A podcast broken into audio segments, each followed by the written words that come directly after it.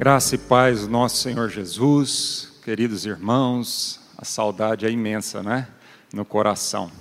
Já são três semanas que a gente está sendo privado de se ver, de se tocar, de abraçar, e isso para nós é tão difícil, né? Nós temos que, estamos tendo que reaprender a viver nessas condições. Graças a Deus que a gente tem um telefone, a gente pode se ligar, né? Falar, ouvir a voz às vezes, nesse momento, nem, nem mensagem é suficiente, né? É bom mesmo a gente poder ouvir a voz de cada um. Nossa oração é que a sua família esteja bem, temos orado constantemente por vocês. Aliás, temos uma reunião de oração diária, todos os dias, das sete a oito da noite, através do aplicativo do Zoom você pode fazer parte. Eu tenho participado de algumas reuniões, tem sido fantástico usar essa ferramenta para que a gente interceda por todos nós. Irmãos, não sabemos quase nada sobre o que está acontecendo. E eu, pessoalmente, acredito que os nossos governantes e líderes mundiais também sabem muito pouco. Às vezes há uma pressão muito forte, né? uma expectativa da sociedade para que esses líderes tomem decisões corretas, mas muitas vezes falta a gente misericórdia pela vida deles, né? Ou a situação é uma situação em que ninguém, né, podia prevenir isso.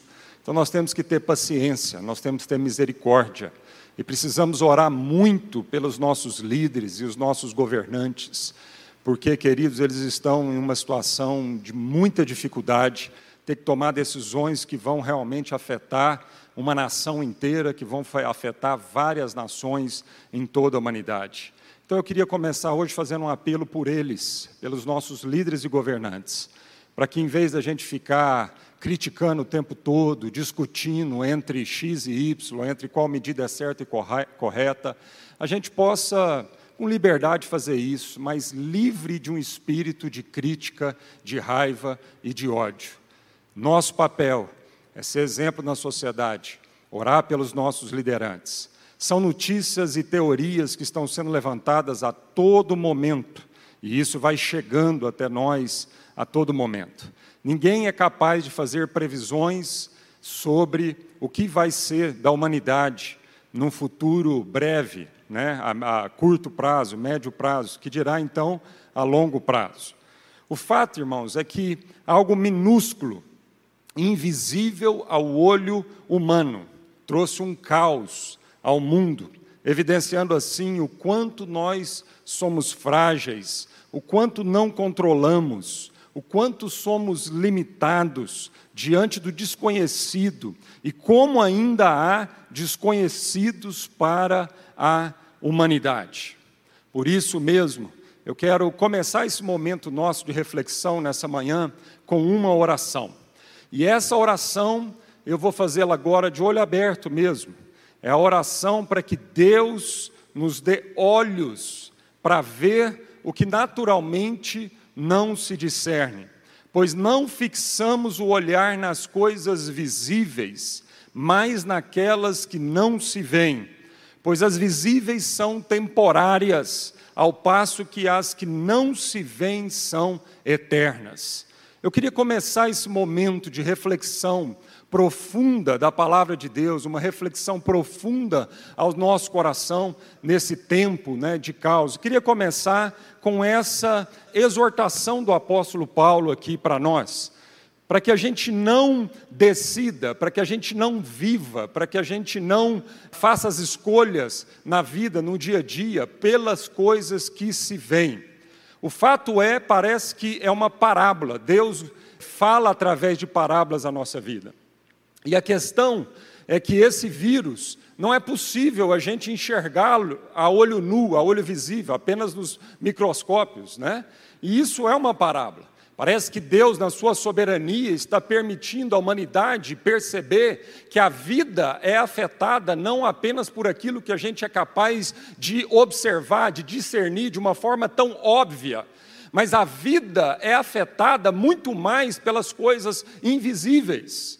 E que há perigos realmente que acomete a nossa vida das coisas invisíveis e que há banquetes, há um alimento é, espiritual invisível para que a gente também possa se alimentar dele nesses tempos de crise.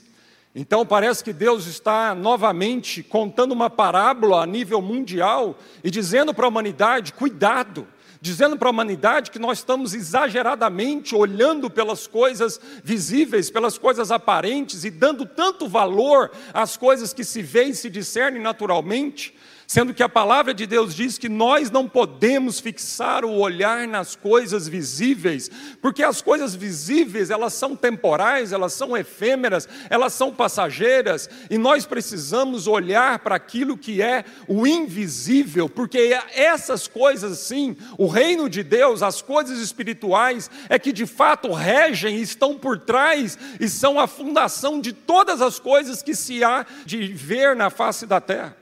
A verdade não está naquilo que nós conseguimos enxergar com o olho nu, naquilo que nós conseguimos perceber simplesmente, aquilo que nós conseguimos tocar ou ouvir ao nosso redor. A verdade não está nisso. A verdade está nas coisas invisíveis. A Bíblia diz que as coisas visíveis, elas são consequência das coisas invisíveis, que antes daquilo que era visível existir, já existia o eterno, o invisível. E a humanidade está depositando todas as suas fichas naquilo que se vê. E parece que Deus agora está escrevendo essa parábola, mostrando para nós que não é assim que nós então vamos viver. Então, essa tem sido o meu clamor, para a gente consiga enxergar aquilo que naturalmente não se discerne. Por que será que algo temporário conseguiu mudar tanto a nossa rotina? Levando o mundo a uma transformação nunca vista antes. E por que será que aquilo que é eterno não nos transforma com o mesmo nível ou até maior nível de radicalidade até agora na nossa vida? Nós precisamos fazer essa reflexão. Nós precisamos fazer essa pergunta. Por que, queridos? Por que, que algo temporário, por que, que algo tão pequeno foi capaz de mudar a nossa rotina, de mudar talvez alguns hábitos nossos. E por que que a palavra de Deus, por que que o mundo espiritual, por que que o reino de Deus não é capaz de mudar e afetar tão radicalmente as nossas vidas e a nossa rotina? Em minhas conversas com Deus e profundas reflexões nesses dias, não apenas né, nesse momento de crise, mas de algum tempo para cá, eu tenho chegado a algumas conclusões. E eu gostaria de compartilhar uma dessas conclusões, uma dessas reflexões que eu tenho feito nesses dias de hoje. Queria convidar você a abrir a palavra de Deus em Hebreus, capítulo 5. Nós vamos ler Hebreus, capítulo 5, verso 11 ao verso 14. E diz assim: Quanto a isto, temos muito que dizer, coisas difíceis de explicar, porque vocês se tornaram lentos para aprender. De fato, embora a esta altura já devessem ser mestres, vocês precisam de alguém que lhes ensine novamente os princípios elementares da palavra de Deus. Estão precisando de leite e não de alimento sólido. Quem se alimenta de leite ainda é criança e não tem experiência no ensino da justiça. Mas o alimento sólido é para os adultos, os quais, pelo exercício constante, tornaram-se aptos para discernir tanto o bem quanto o mal. E quero também refletir em outro texto, em 1 Coríntios, capítulo 3, verso 1. 1 Coríntios capítulo 3, verso 1, diz assim: Irmãos, não lhes pude falar como a espirituais, mas como a carnais, como a crianças em Cristo. Dei-lhes leite e não alimento sólido, pois vocês não estavam em condições de recebê-lo. De fato, vocês ainda não estão em condições, porque ainda são carnais. Irmãos e irmãs, o escritor da carta aos Hebreus, que provavelmente é o apóstolo Paulo, E o apóstolo Paulo, escrevendo aqui aos Coríntios, faz uma constatação triste sobre a dificuldade dos cristãos em amadurecer. Já era tempo deles se alimentarem de algo mais sólido, mas ainda precisavam de um alimento mais processado, mais palatável e mais diluído. E essa é a denúncia que o apóstolo Paulo aqui e o escritor de Hebreus estão fazendo e trazendo para nós.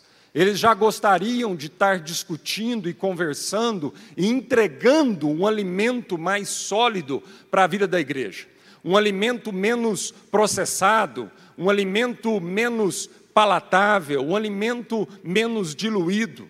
Eles já gostariam de estar entregando um alimento mais cru, mais in natura espiritualmente para a vida da igreja mas eles estão chegando à conclusão que não é possível fazer isso, porque a igreja não tinha maturidade, os cristãos não tinham maturidade ainda para conseguir pegar esse alimento mais in natura e eles mesmos trabalhar esse alimento, descascá-lo, né, cozinhá-lo e mastigar e deglutir, um alimento que não fosse tão papinha para neném e para criança. É isso que o texto está dizendo aqui eles estão chegando a essa constatação que era tempo já deles serem mestres, da igreja terem mais mestres, mais gente capaz não só de ser ensinado, mas também mais gente capaz de ensinar, mais gente capaz de profetizar, mais gente capaz de pastorear, mais gente capaz de evangelizar.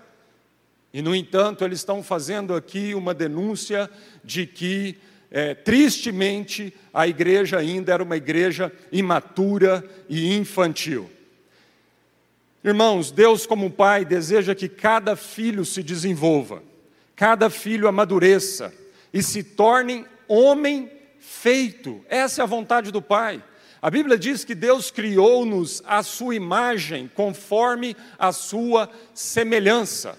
Então, ao olhar para a nossa vida, a nossa biologia, a nossa fisiologia, todo o processo do nascimento de uma criança, todo o processo então de que na fase que ela é bebê, ela quase não tem iniciativa nenhuma, ela depende é, é, é, dos pais para tudo que ela vai fazer, e ela não é capaz, porque ela não tem dente, porque ela não está ainda maduro no seu trato digestivo, ela não é capaz ainda de, de deglutir, de mastigar, de preparar o seu próprio alimento, e por por isso mesmo ela tem que ser alimentada com leite. E aí então essa criança cresce, essa criança amadurece, e aí nós vamos deixando de dar apenas leite para essa criança e passamos a introduzir uma alimentação mais pastosa, para que ela continue desenvolvendo, evoluindo, mas o nosso objetivo é que essa criança, esse nenê, atinja a sua maturidade e não mais a gente precisa ficar aqui, né, tendo esses cuidados básicos com a vida dela, mas que ela mesma agora assuma as rédeas da sua vida e possa assumir as responsabilidades pertinentes a uma vida de adulto e então exercer a sua a maturidade na sociedade. E assim Deus é com a nossa vida, sim a nossa vida espiritual. É preciso progredir, irmãos. É preciso caminhar, é preciso crescer. A palavra de Deus diz que é tempo de crescer, de deixar as coisas de menino para trás. Paulo escrevendo aos Coríntios, no capítulo 13, e é muito interessante porque é, é, isso que ele fala no capítulo 13 é, é dentro de um contexto de amor, ou seja, amor e maturidade estão intrinsecamente relacionados na palavra de Deus. Quando a palavra de Deus diz a respeito de maturidade, necessariamente a palavra de Deus está dizendo que o homem maturo, o homem feito em Deus, Deus é aquele que desenvolve, que aprende a amar, que cada vez mais está no exercício de amar. E ele diz assim, lá em Coríntios capítulo 13, ele diz: quando éramos meninos, falávamos como menino, pensávamos como menino, agíamos como menino, mas assim que chegamos à idade adulta, deixamos as coisas de menino para trás. É preciso avançarmos, é preciso amadurecermos. Talvez pela primeira vez em nosso país, irmãos, nós estejamos vivendo a restrição das igrejas abrirem seus prédios para os cultos públicos. Eu não tenho notícia, eu dei uma pesquisada no nosso país.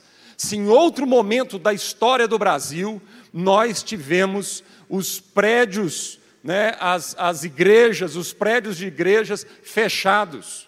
Eu não tenho é, é, é, lembrança desse momento no Brasil, muito menos na história. E o que, que nós estamos fazendo com isso? Diante de um momento único, diante do momento que nós nunca vivemos, diante do momento que a gente nunca imaginou que um dia nós poderíamos viver isso no Brasil, isso chegou, sem pedir licença, chegou abruptamente, chegou debaixo de uma soberania de Deus, e a pergunta é: o que que nós estamos fazendo com isso? Qual é a reflexão para nós? O que que isso precisa afetar? Será que quando formos liberados para voltarmos a reunir nos nossos prédios públicos, será que nós vamos rapidamente esquecer esse momento e não vamos extrair, não vamos mastigar, não vamos deglutir, não vamos digerir todo o ensinamento que Deus quer trazer para a nossa nação, para a nossa igreja, para a nossa vida pessoal como cristão nesse momento? Eu confesso que eu tenho esse receio. Eu confesso que eu fico preocupado da gente estar tá vivendo esse momento anestesiado, da gente estar tá vivendo esse momento sem entender o que que isso, o nível de radicalismo disso e como isso pode afetar e transformar a vida da igreja brasileira e da igreja mundial. Nós não podemos desperdiçar essa chance.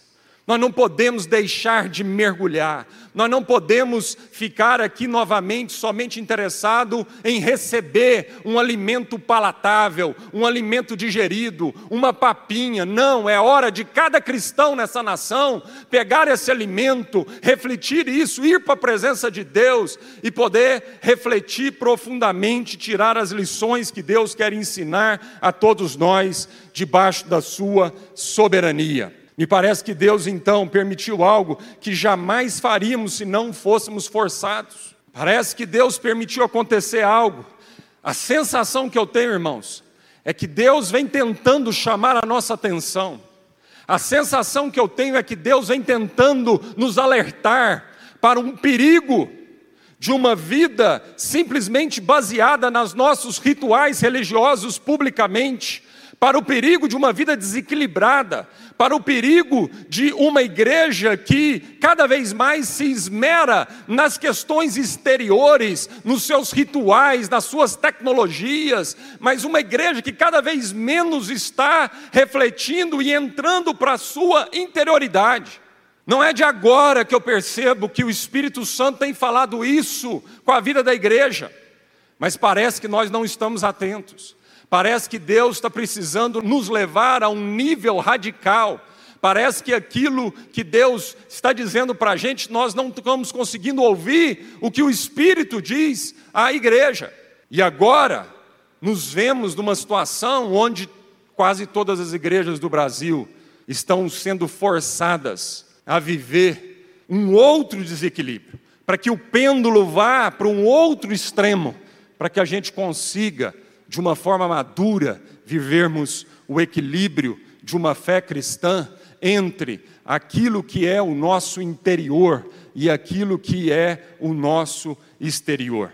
Nesse sentido, isso tem, tudo que nós estamos vivendo tem sido bom, apesar de toda dor, apesar de toda crise, apesar de tudo aquilo que nós estamos vendo, de pessoas que têm morrido por causa disso, e de pessoas que estão perdendo seus empregos, de pessoas que vão talvez ter que passar por um momento de vacas magras, apesar disso tudo, há uma compaixão no nosso coração por todo esse problema que isso está gerando no mundo.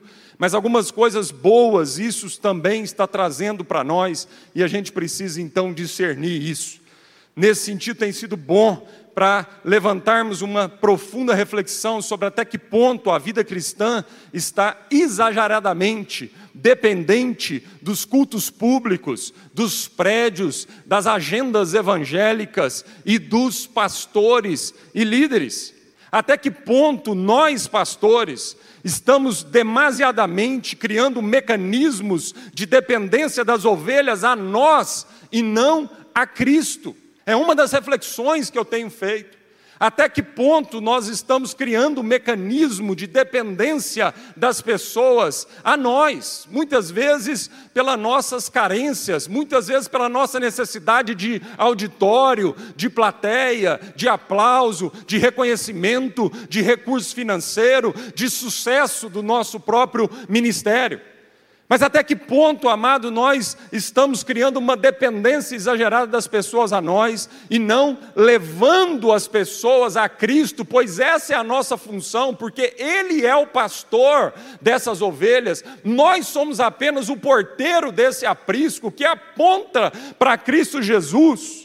Até que ponto nós, pastores, estamos dispostos a sermos como João Batista, que vendo a Jesus passar em sua frente, apontou para ele sem medo do prejuízo, sem medo que aquilo iria afetar no seu próprio ministério, e apontou para Cristo e diz: Eis o Cordeiro de Deus. É necessário que eu diminua e que ele cresça, porque eu não sou digno nem de desatar as suas sandálias. Essa é uma reflexão profunda. Até que ponto nós estamos desbalanceados? Até que ponto exageradamente os cristãos, a forma da gente viver a igreja, está levando os cristãos a uma imaturidade permanente, no momento que era já para que estivéssemos nos alimentando de um alimento mais sólido, ainda estamos nas papinhas. Olha, irmãos, atender a uma agenda religiosa lotada de eventos não vai ser suficiente para te tornar uma pessoa madura, adulta, plena, que Deus sonhou e que Deus está trabalhando e quer te levar a essa maturidade. Nós, líderes e pastores, não podemos mais continuar sendo essas mães eternamente que traz o alimento sempre processado, digerido, mais ou menos como aquela figura da águia que vai lá e pega o alimento e ela deglute aquele alimento e depois no filhote, no ninho, ela vai lá e regogita aquele alimento. A impressão que eu tenho, amado, é que a vida dos cristãos no Brasil hoje está muito parecida com essa esse passarinho no ninho sempre, sempre recebendo um alimento já regurgitado. Mas chega um momento, amado, isso é necessário por um momento, mas chega um momento onde esse passarinho tem que ser levado para fora do ninho, onde ele tem que aprender a bater as asas, onde ele tem que aprender a assumir as suas responsabilidades como cristão, como um filho de Deus, onde ele tem que ser responsável por pegar a palavra de Deus e se alimentar dessa palavra de Deus. Larry Crabb, um pastor e psicólogo, diz assim: os pastores precisam voltar ao modelo bíblico, não de ministrar ao povo, mas de equipar o seu povo a ministrarem uns aos outros através do uso de seus dons espirituais. Essa é a nossa função. A nossa função não é sempre digerir o alimento espiritual e regurgitar isso para que você se alimente de algo mais pastoso e mais palatável. Mas a nossa função, amado, é capacitar a sua vida. A nossa função é trabalhar para o seu amadurecimento. A nossa função é apontar para Cristo, para que você desenvolva a sua relação íntima, profunda, pessoal com Cristo, para que você seja esse líder na sociedade, para que você seja esse pastor na sociedade, para que por capilaridade, mesmo com os prédios fechados, nós consigamos impactar uma sociedade como nunca antes. Talvez Deus está nos chamando a atenção, porque Ele está dizendo para nós que a forma da gente ser igreja, lotando nossos prédios e saqueando a sua vida, o seu tempo da sociedade, nós não estamos sendo eficazes. Nós não estamos vendo uma sociedade transformada, nós não estamos vendo uma nação diferente, e Deus está chamando a nossa atenção por isso. Será que até quando nós não vamos ter olhos para enxergar o que, que Deus está fazendo na sua soberania? Até quando? Nós vamos pensar que a vida cristã se baseia apenas num ritual de ir e frequentar um prédio uma vez por semana. Agora nós estamos espalhados. Assim como a igreja primitiva, por mais de 300 anos no seu início, foi espalhada sobre todas as nações e por isso mesmo foram tão eficazes, porque cada cristão, sem internet, sem pregação online, sem live, sem nada disso, cada cristão buscava nas Escrituras, na relação com o Espírito Santo, e quando encontravam um ao outro, davam graças por isso, se fortificavam numa fé mútua. Nós somos mais de 30 milhões de evangélicos nesse país, que num domingo estávamos lotando nossos templos, mas que hoje, nesse mesmo domingo, estamos espalhados do norte ao sul, leste a oeste dessa nação. Estamos perto dos nossos vizinhos, estamos perto dos nossos familiares e podemos fazer a diferença como nunca antes. E Deus mostrar-nos que podemos ser muito mais eficazes e que está desequilibrado, que muitas vezes estamos vivendo um cristianismo de prédios, de agendas, de dias e não de coração, de alma, de espírito, de integralidade. Na ânsia, irmãos, de querer garantir a viabilidade da igreja, nós estamos perdendo sustentabilidade. Eu quero te fazer uma pergunta. E se der um apagão na internet agora? E se além de sermos privados dos nossos prédios, Deus, na sua soberania, querendo às vezes nos mostrar de uma forma mais radical ainda, nos levar a essa reflexão, e se Deus permitir um boom na internet, como que você, crente em Jesus, se comportará?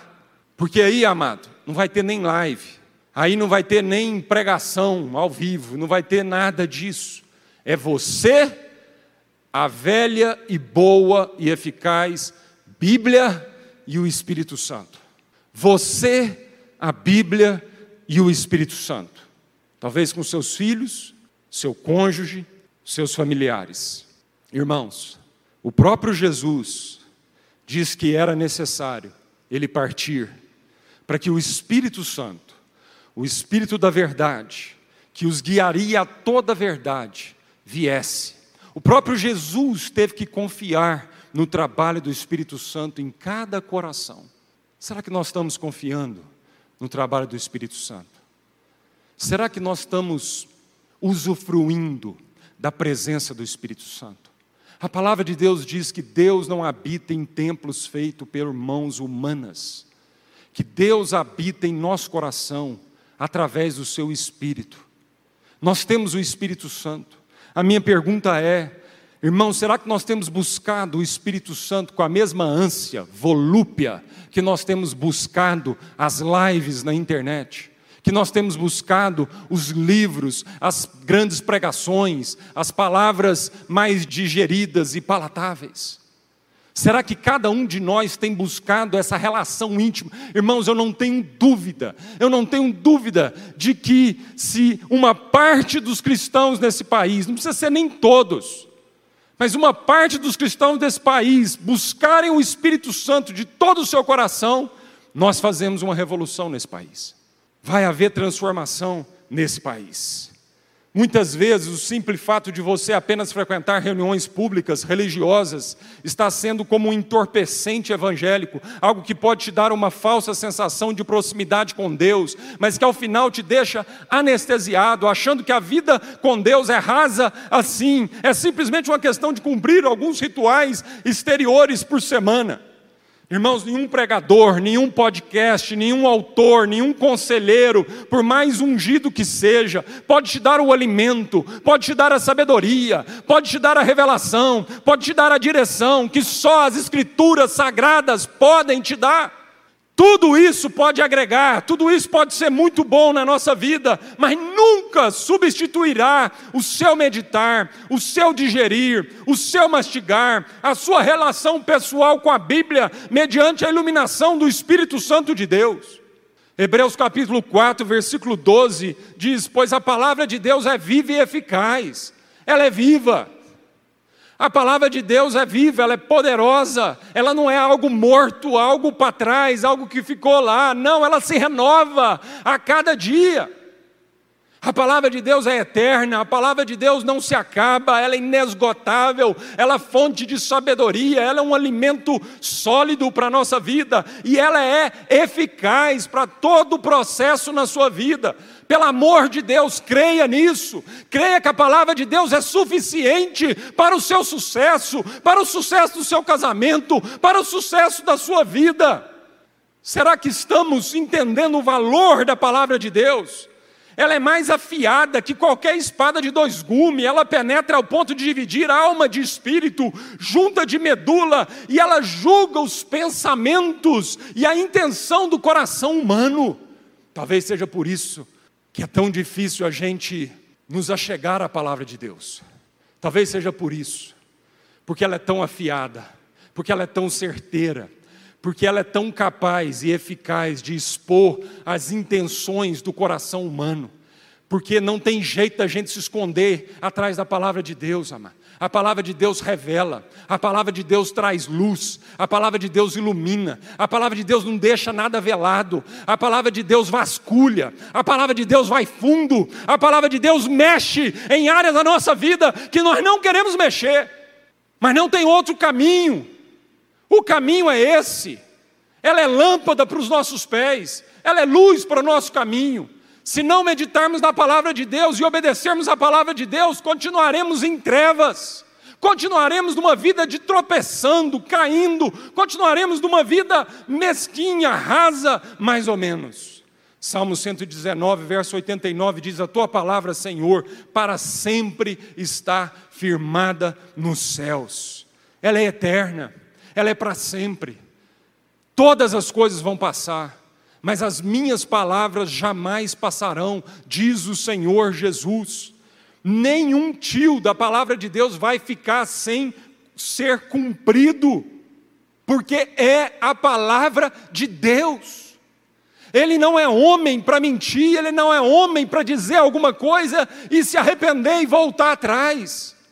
Ele é Deus soberano, tudo que ele faz é perfeito, nele não há sombra de variação, nele não há sombra de dúvida, ele é certo, é verdade absoluta. E o salmista continua: e conforme as tuas ordens, tudo permanece até hoje, pois não há nada que não esteja a teu serviço. Conforme as tuas ordens, conforme a palavra de Deus, é que tudo permanece até hoje. Irmãos, tudo permanece conforme a palavra de Deus. Se a tua lei não fosse o meu prazer, o sofrimento já me teria destruído. Irmãos, é possível nos deleitarmos com a palavra de Deus. Não precisa ser algo enfadonho, não precisa ser algo tão difícil assim. É possível, amado, a gente se deleitar como alguém realmente que come um favo de mel, se deleita com a palavra de Deus. O salmista está dizendo: se a tua lei não fosse o meu prazer, o sofrimento já me teria destruído. Jamais me esquecerei dos teus preceitos, pois é por meio dele que preservas a minha vida, diz o Senhor. A palavra de Deus é que preserva a vida, ela é que preserva a vida. Olha, irmãos, nenhuma irmã de oração, nenhum intercessor, por mais ungido que seja, será capaz de te levar a um lugar íntimo da oração pessoal, onde teu pai te vê em secreto e te recompensará com consolo, te recompensará com amizade, te recompensará com uma relação pessoal, te recompensará com um aconchego. Esse lugar onde o Espírito Santo te revelará o coração do Pai. Portanto, irmãos, nesse processo de maturidade, precisamos nos voltar para a palavra de Deus e também precisamos nos voltar para uma vida de oração, para buscar a Deus nesse lugar secreto. Olha, irmãos, Paulo escrevendo aos Coríntios, no capítulo 2, ele diz assim: Olho nenhum viu, ouvido nenhum ouviu, mente nenhuma imaginou o que Deus preparou para aqueles que o amam. Mas Deus o revelou a nós por meio do Espírito. O Espírito sonda todas as coisas, até mesmo as coisas mais profundas de Deus. Pois quem dentre os homens conhece as coisas do homem a não ser o espírito do homem que nele está? Da mesma forma, ninguém conhece as coisas de Deus a não ser o espírito de Deus. Nós, porém, não recebemos o espírito do mundo, mas o espírito procedente de Deus, para que entendamos as coisas que Deus nos tem dado gratuitamente. É uma promessa a promessa do Espírito Santo, a promessa de que Ele vai nos revelar as intimidades do Pai, a promessa que olho nenhum viu, ouvido nenhum ouviu e jamais penetrou ao coração humano, é o que Deus tem reservado para aqueles que o amam. E precisamos encontrar esse lugar secreto, na nossa intimidade com Deus. Jesus nos ensinando a orar, diz para nós que quando a gente for orar, a gente não seja como os hipócritas que oravam simplesmente da boca para fora, que oravam simplesmente porque estavam preocupados com o seu mundo exterior, com a sua reputação, com a sua aparência. Mas Jesus nos ensina a orar, e ele diz: olha, oração é uma questão de intimidade. Oração é uma questão de você entrar para esse lugar secreto. Que o teu pai que te vê em secreto, que conhece cada canto do seu coração, vai te recompensar. Eu quero deixar esse apelo, amado, para que você mergulhe na palavra de Deus e para que você aproveite esses dias onde Deus parou, onde Deus, na sua soberania, está parando a humanidade, para que a humanidade reflita a respeito mais do que é a vida. Nesse momento, aproveite para você intensificar, entrar para esse lugar secreto. Talvez você nunca viveu esse momento de intimidade com Deus. Faça isso em nome de Jesus. Olha, para terminar, nenhuma banda de louvor pode adorar por você e te levar a esse lugar onde não há palavras para expressar toda gratidão e amor a Jesus Cristo. Esse lugar onde as palavras se vão e as lágrimas e gemidos inexprimíveis brotam do mais profundo do seu coração. É tempo de parar de terceirizar a sua fé para pastores, para pregadores, para músicos e buscar a Deus de todo o seu coração, assim como a corça suspira pelas águas em momentos de desespero e em momentos de aflição. A palavra de Deus diz: Buscar-me-eis e me achareis quando me buscares de todo o vosso coração. Então vocês clamarão a mim, virão orar a mim, e eu os ouvirei. Vocês me procurarão e me acharão quando me procurarem de todo o coração, e eu me deixarei ser encontrado por vocês. Olha, irmão, irmã, talvez a sua fé, a sua relação com Deus tenha sido uma relação tão superficial, tão rasa. Talvez você tenha se é, acostumado a, a simplesmente viver de papinhas, de mingau e de leite. Mas Deus quer te dar um alimento mais sólido. Deus quer preencher o seu coração com a sua presença, com a alegria dele, com uma paz que excede todo o entendimento. Nenhum lugar do mundo, nenhuma economia, nenhuma reserva financeira que você tenha pode te dar essa segurança, pode te dar essa paz, pode te dar essa realização plena do que firmar a sua vida em Cristo Jesus do que adorar a Deus, experimentar uma vida de aconchego com Ele, experimentar uma intimidade com Ele, ir para esse lugar da Sua presença.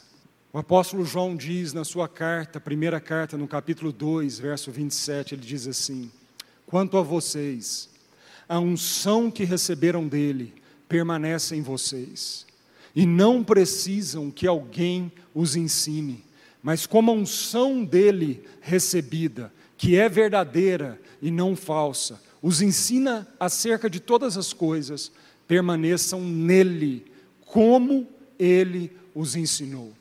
A palavra de Deus está dizendo, amado, que já não precisamos mais de ninguém que nos ensine a respeito de Deus, mas é momento onde cada um de nós podemos aprender com Deus. É verdade que Deus usa o pregador, é verdade que Deus usa o profeta, é verdade que Deus usa os cristãos, cada um no seu dom, para também falar ao nosso coração, para também edificar o corpo. Mas, irmãos, o mais básico e elementar de tudo é a sua própria vida com Deus. E a promessa de Deus diz que a unção que nós recebemos dele permanece em nós, e ela é suficiente, ela é eficaz para nos ensinar acerca de todas as coisas. Por isso, vamos permanecer nele.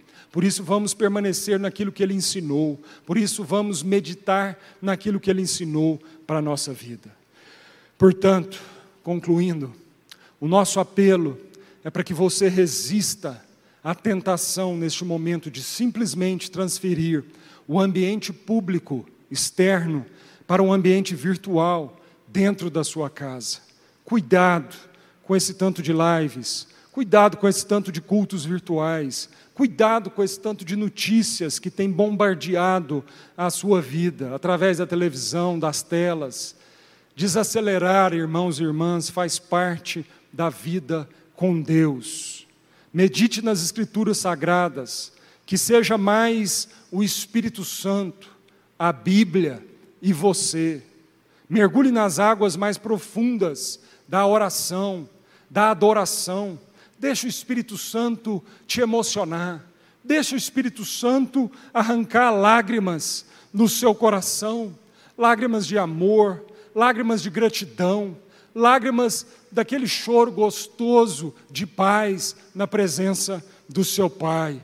Assuma a responsabilidade de pastorear a cidade, as pessoas à sua volta, que cada casa seja um lugar de oração, de refúgio, de luz para a sociedade.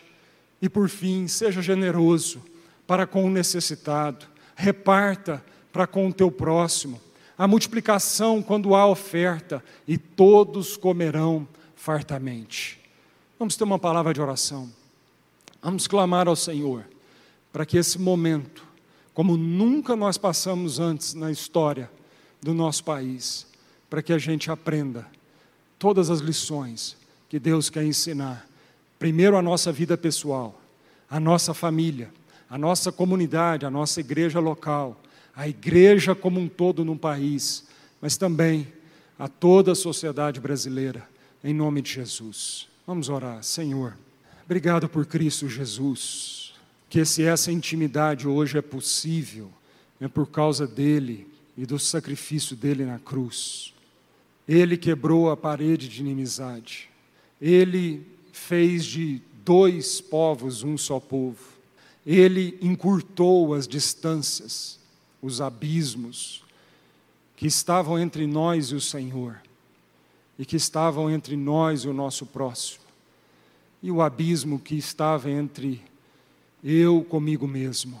Obrigado por Cristo Jesus, pela obra dele na cruz, por tudo aquilo que ele conquistou na cruz para nós.